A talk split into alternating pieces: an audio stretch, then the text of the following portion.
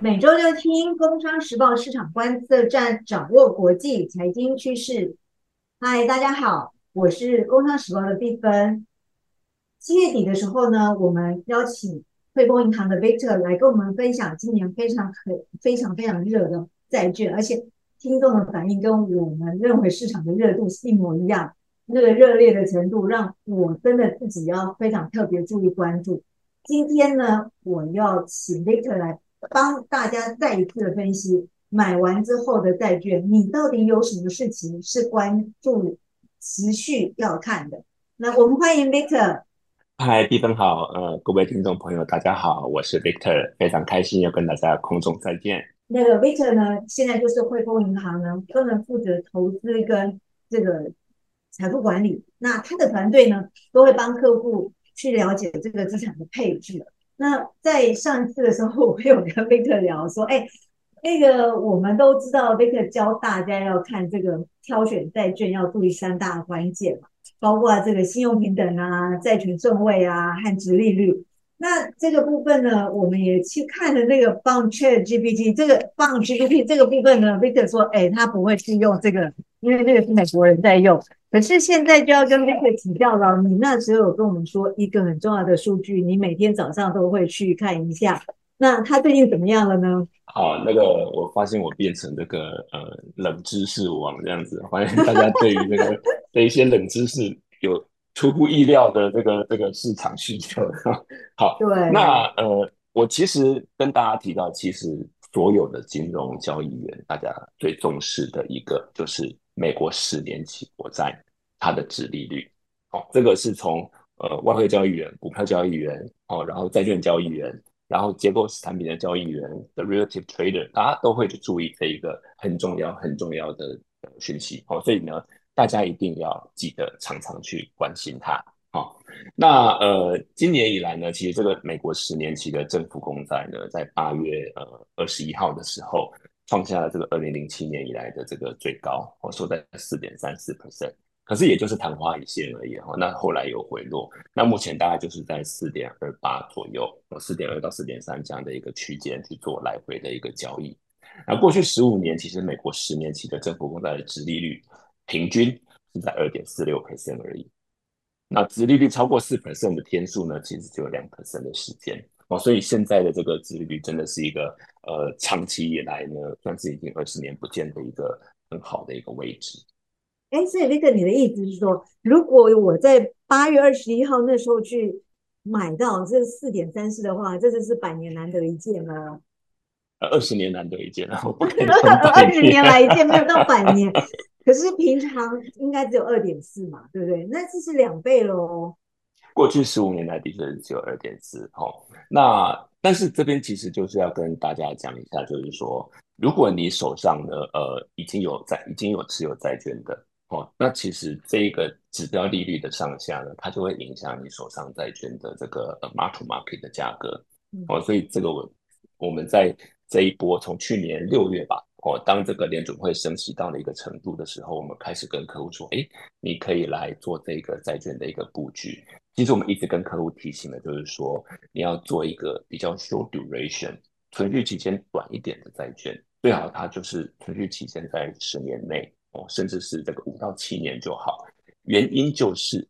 因为如果利率、殖利率在往上跑的时候呢，你手上的债券的价格其实会往下走的。好，尽管你持有到到期的话，只要发行人没有倒、没有违约，那基本上是可以拿回本金。可是这中间它是会上上下下的。好，所以呢，我们就提醒说，你如果存续期越长的债券，比如你现在买这个债券，它可能剩下三十年才会到期，那利率往上一 percent 的时候，其实它债券的价格就会下来的相当的多。好，不见得到一一 percent 乘以三十那么夸张，因为它会有零利息嘛。可是呢？duration 就是利率变动一个 percent，那你的债券的价格哦，可能就是比如利率往上跑，债券价格就会往下掉，大概是这样的一个概念。所以一定要盯着看美国十年期的公债。对，所以那个就是跟大家提醒，就是说，呃，我们看到的这个利率跟它，你你因为买的债券是回本，所以这个大家不用担心。但是本这个本金是不会变的，应该这样强调，回不能用两这两个字很敏感，应该说本金不会变。对，可是呢，可是我们知道那个这个利率就会影响到你的资本利得嘛，所以这个部分，那那个那。还有哪一些部分，就是我买了之后，我还是要关注说，哎，我到底可以拿暂时的暂暂时拿到的钱大概是多少？是哪一些经济数据是关键的？好，那八月份的这个殖利率为什么相较于我们七月份在讲的时候又往上走？那其实就是因为它反映出来说它的这个呃通膨的状况啊，是不是有机会在往上，或者是说市场呢其实是这个密切的关注哦。他呃，像比如说八月底的时候呢，其实联准会的主席他就有表态说，他认为通膨还是仍然过过高，然后呢，这个联准会呢还是在看说会不会有需要再升息这样的一个空间，所以就造成了他八月这个呃上旬的时候，其实利率往上跑。好，那可是呢，后来发布的这个非农就业呢，其实就反映出它劳动市场其实是有一个呃降温这样的一个现象。而且美国的失业率从七月的三点五 percent 呢，越来越升高到三点八个 percent，好，然后呢，这个其实就，呃，它会不会需要再继续升息？那其实通货膨胀的这个情况就是一个很重要的指标。那通货膨胀其实就看就业，它如果就业市场持续非常的火热的话，或者说薪资不断的在往上提的话，那通膨可能就很难下得来。哦，所以呢，我们除了看这个指标利率以外呢，那其实一些经济数据，比如说通膨哦、非农就业、它的失业率，然后还有它的服务业采购经理人指数，那这些呢，其实都是一些比较先行的指标，会让大家可以去预测说，那接下来利率可能会往哪个方向去走。对啊，没事，那这个其实也提醒大家，你刚刚讲说你现在冷知识王了，我觉得这个。总体经济其实是一个很需要学习，然后大部分的听众啊，是一般的朋友也都会这样说。他说：“哎，总体经济到底在讲什么？”其实刚刚 Victor 跟大家提的这个失业率啊，我们去看到的 PMI 啊，或是我们看到的这个就业就业啊，这个我们看通膨指数啊，这个都是我们平常就应该要常常关心嘛，对不对？那可是，如果我现在是因为债券都是个别公司嘛，所以我除了这个总体经济的指数之外，那雷可还有哪一些跟个别公司是有关，我也要去关注的。那至于说到的刚刚讲的那些总体经济，它影响的是指标领域嘛？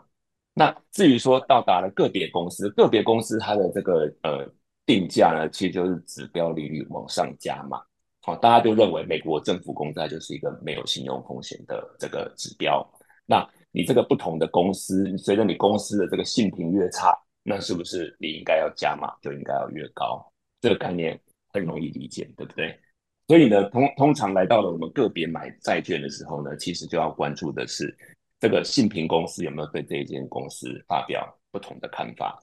哦，他会不会觉得说他的产业前景不好？或者是说这个公司个别它有没有什么比较大的一个问题产生，然后以及呢，它这个公司的这个财报的一个发布，哦，这些呢其实都是在我们要买这个个别公司债券的时候要注意的。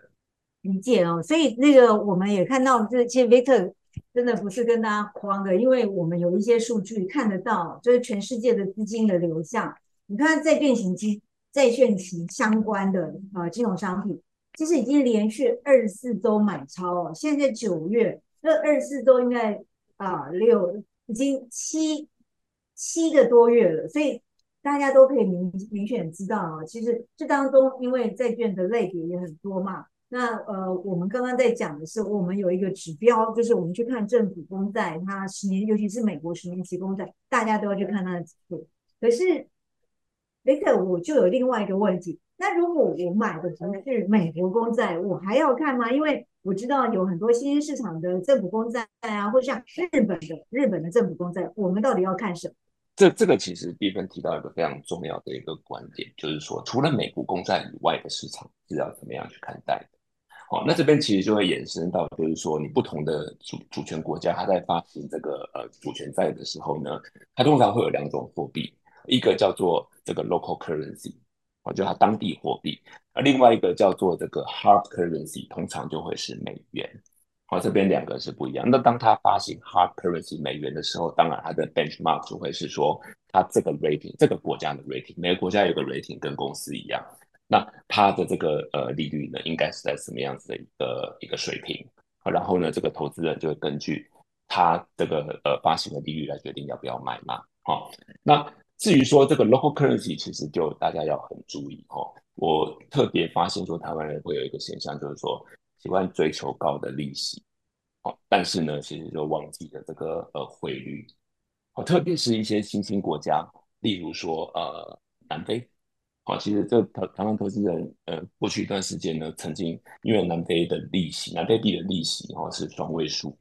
然后呢，所以就呃喜欢去追逐这个货币。那可是大家 要思考一下，它为什么会有一个双位数的利息，对不对？那通常就是因为它国内的通膨其实是真的居高不下，那它有种种原因哦，它可能经济的这个呃基本面呐，或者说它的这个产业是本身就结构上面来讲，可能没有那么的健全。然后造成说它的通膨居高，那通膨居高，所以它只好用更高的利息试图要把通膨拉下来。所以你极有可能你一年赚到十二 percent 的利息，可是你的汇率却赔了十三 percent，那那年掉应该是输了一 percent。哦，所以我这边呢就会跟跟大家就做一个提醒啦，就是说，如果是你要做政府公债，通常通常在财管来讲的话，特别是个人的客户比较少会用政府公债来做投资。啊，因为政府公债，它基本上它的益有应该就是最低的嘛。那可是你如果是要去做这个呃新兴市场政府公债的话，那其实我会觉得你不如去做发达市，就是已开发市场的好的新品的公司债，对不对？你为什么要去要去舍本逐末呢？你明明是因为有一个看得到的公司，然后呢，它的营运也很健全，甚至你每天都在使用它的产品。那你买他的债券，或许我觉得这个你在心理上面来讲，可能也会比较好过，比较睡得着觉。会相对于说，我去买一个呃，他的这个财政状况不是那么透明、不是那么健全的新兴市场的政府公债，然后再用他的货币去买，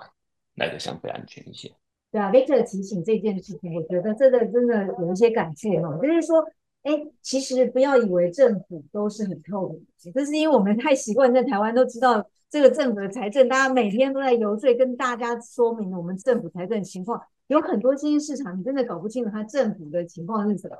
那呃，我们就看到，就是包括美国，它这么透明的国家，它上次就是前一阵也是被惠誉 downgrade 嘛。那这 downgrade 的时候，其实当然市场有一些 shaky，可是后面还是回来了。那可是大家不要忘，这个其实这些政府公债都是我们的央行在买，或是其他国家央行在买。那 Victor 就跟大家提醒，你真正可以做，你就挑个别公司好公司嘛，美股七雄，你不要只买它股票，你也可以买它债券嘛，对不对？所以这个好的公司其实它都被监管的很清楚，所以呃，在这个我也觉得这个是真的还呃要一再提醒，不要再来告诉我说你买了什么东西然后损失了，因为你自己挑就挑的有问题的嘛，对不对，Victor？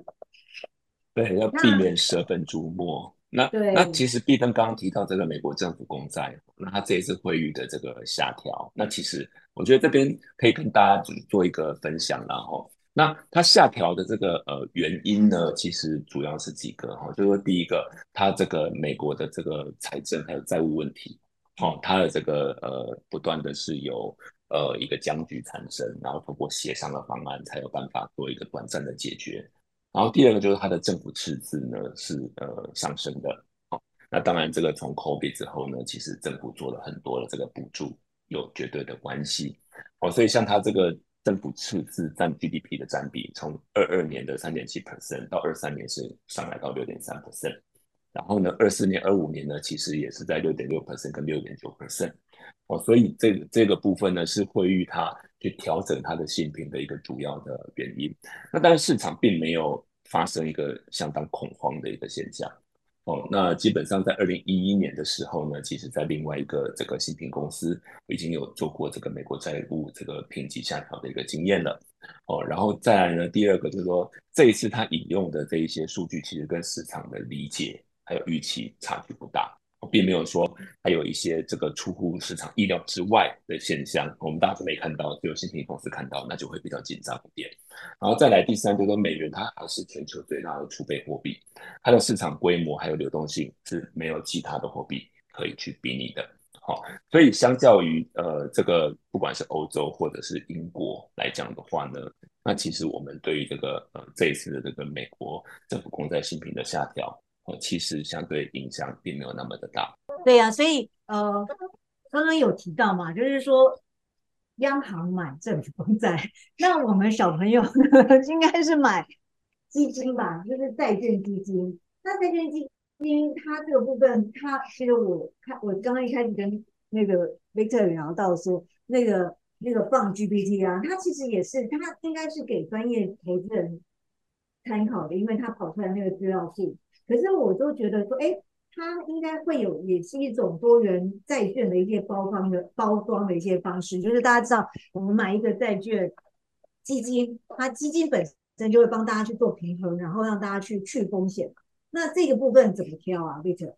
呃非常好的问题哦。那呃，债券呢，它当然债券跟债券基金，首先我们跟大家讲它的不一样在什么地方。好，那债券是单一个公司嘛，对不对？它是有一个到期日的，好，那它中间有固定的配息。它到期的时候，如果这个发行人没有违约，哦，要说三次，如果发行人没有违约，如果发行人没有违约，哦，那当然他就会返还本金。可是他如果发生违约的状况，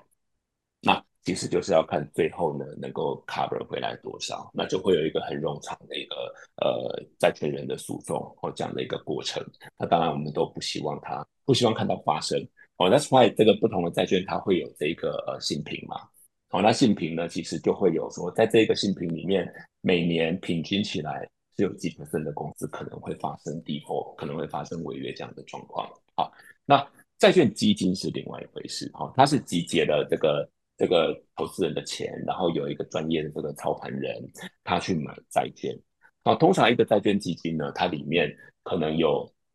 数百只到上千只的债券不等，它是一个非常分散的一个一个一个投资工具。好，那当然，因为这样子，它就没有所谓的到期日的概念，对不对？然后呢，它也没有所谓的到期保本的概念。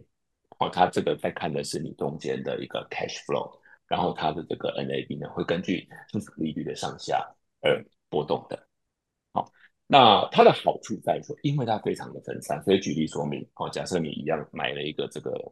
公司 A，好了，哦，我一样有，假设我有二十万美元，我买了这个公司 A 发行的债券，大部分的债券它的面额就是二十万，它在市场上交易最低就是要二十万美元起跳。好，那。这个公司 A 发生的违约，哇，不得了了，对不对？我的二十万美元最后能够 cover 回来多少？可能只有两千块，甚至有可能是零。